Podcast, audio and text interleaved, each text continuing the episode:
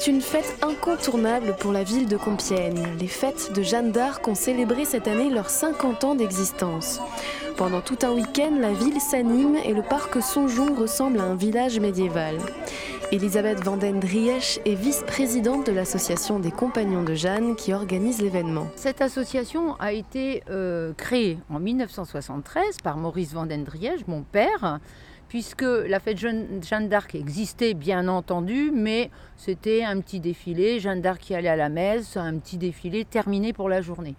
Et mon père, qui est euh, féru de Jeanne d'Arc, qui était féru de Jeanne d'Arc, a souhaité reprendre cette fête et lui donner de plus en plus d'ampleur euh, pour la notoriété de Compiègne, puisque euh, nous, notre but, c'est de reconstituer les dernières heures de vie de Jeanne d'Arc en tant que femme libre, avant bien sûr sa prise sur le territoire de Marny-les-Compiègnes le 23 mai 1430.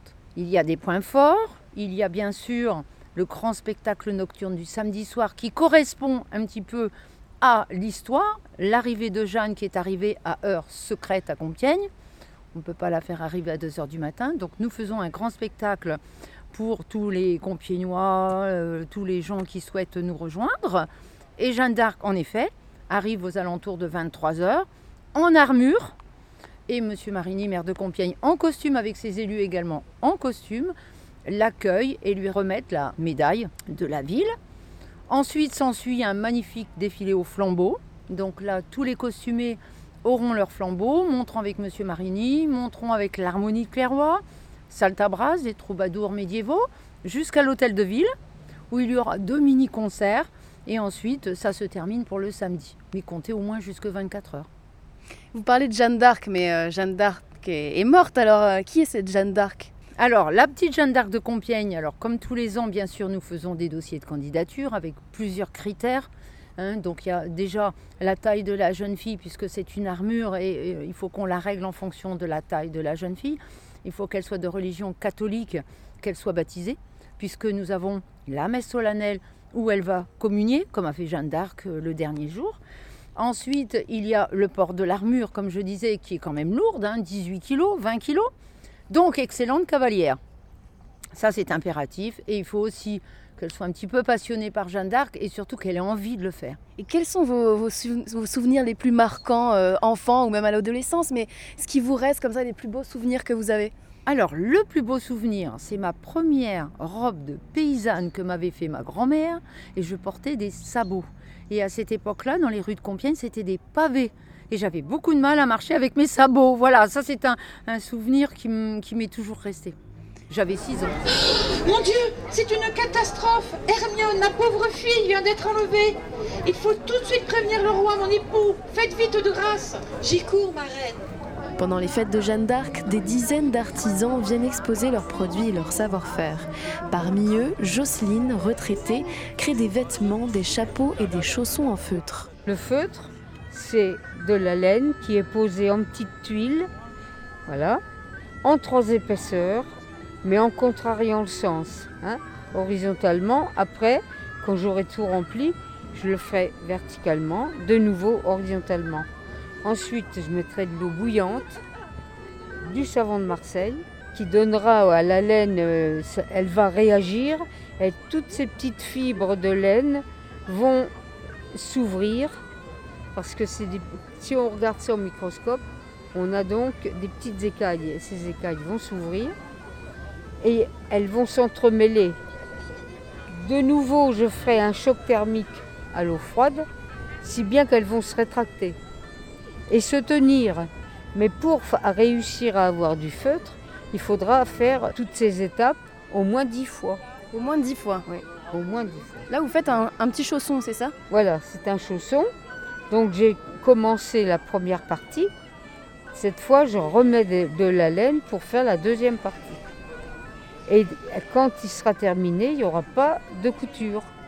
Donc juste de l'eau et du savon. De l'eau, du savon et de la manipulation. Et de l'huile de coude. Voilà, tout à fait. Et puis euh, le feutre, eh bien, ma foi, c'est quand même résistant, chaud et imperméable. Imperméable, la laine. Eh oui, oui, imperméable. L'eau roule sur le, sur le feutre. Hein. Et comment vous êtes dit un jour, je vais faire du feutre? Ben Parce que je faisais donc du médiéval depuis un moment. Je filais la laine, mais c'était un peu pénible et fastidieux de faire ça toute la journée. Et j'ai eu l'opportunité de voir une, bergère qui montrait comment on faisait le feutre. Je me suis dit, c'est tout à fait pour moi ça. À côté de Jocelyne, il y a son mari, Franck. Lui aussi est un passionné du Moyen Âge. Depuis quelques années, il s'est mis à construire des instruments de musique d'époque. Comment ils s'appellent ces instruments Alors c'est les ancêtres du violon. Vous avez le rebec et la vielle archer là-bas. Et tout ça est creusé dans la masse. Je prends un rondin qui fait quoi 60 de long, je le fends en deux. Avec ça, je fais deux instruments, deux rebec. Je commence par tailler l'extérieur et après je, sculpte l'intérieur. L'extérieur, je le fais avec un ciseau plat. L'intérieur, je le fais avec une gouge. C'est tout ce que j'ai comme outil. Alors qu'est-ce que c'est qu'une gouge? Une gouge, eh c'est un ciseau qui est courbé, qui permet d'aller faire des, copeaux un peu plus ronds et, et donc de, de, ne pas casser la fibre du bois comme si c'était un ciseau plat. Une fois que vous avez creusé l'instrument, qu'est-ce que vous faites Après l'avoir creusé, ben, je fais la table d'harmonie, la planchette qui est collée dessus. En bois toujours Toujours du bois, tout est en bois. Ensuite, la touche qui est collée là, là sur le manche. Je fais les chevilles, je fais le cordier et le chevalet. Et après, les cordes, elles sont en quoi Les cordes sont en boyau de mouton. En boyau de mouton Oui, les boyaux dont on fait des merguez. Et là, vous en avez des boyaux de mouton? Parce que l'année dernière, je me rappelle que vous les aviez. Oui, l'année dernière, je faisais les cordes, mais aujourd'hui, je ne les ai pas, mais je les ai faites d'avance. Ah Ah oui, elles sont toutes là Oui. D'accord. Et ça vous prend combien de temps à peu près de faire cet instrument? Un rebec ou une Un guigue rebec, euh, il faut compter 15 jours. 15 jours, d'accord. Oui. Euh, la vielle archer, euh, ça dépend de la taille, mais un peu moins peut-être. Parce que ce n'est pas creux pareil. Le rebec a une forme de poire, tandis que la, la vieille d'archer est plate. Et comment vous êtes dit un jour, tiens, je vais euh, construire des rebecs? Parce qu'on m'avait lancé un défi. Un copain m'avait présenté un rebec qu'il venait d'acheter et il m'a dit, toi qui travailles le bois un peu, qui bricole, tu devrais essayer de faire le même. Alors, je me suis lancé là-dedans. Et vous faisiez quoi comme métier? J'ai fait toute ma carrière à HEC. Je comptabilisais plutôt leurs heures et je m'occupais de la gestion des élèves. Ok, donc rien à voir. Rien à voir. Rien à voir avec un métier manuel comme celui-ci. Pas du tout. Mais euh, j'ai toujours aimé travailler le bois. Donc je me suis dit à la retraite, ben, je vais m'occuper. Et vous en jouez un peu? Un petit peu, oui, bien sûr. Vous pouvez pas nous faire une petite démonstration? On va essayer. L'archer aussi, c'est vous qui le faites Bien sûr, tout. Tout Alors ça, c'est un rebec. Ça, c'est un rebec. Bon, je vais vous faire un petit peu de médiéval. Allez. Il faut que je règle un peu. Ah oui, il faut l'accorder aussi.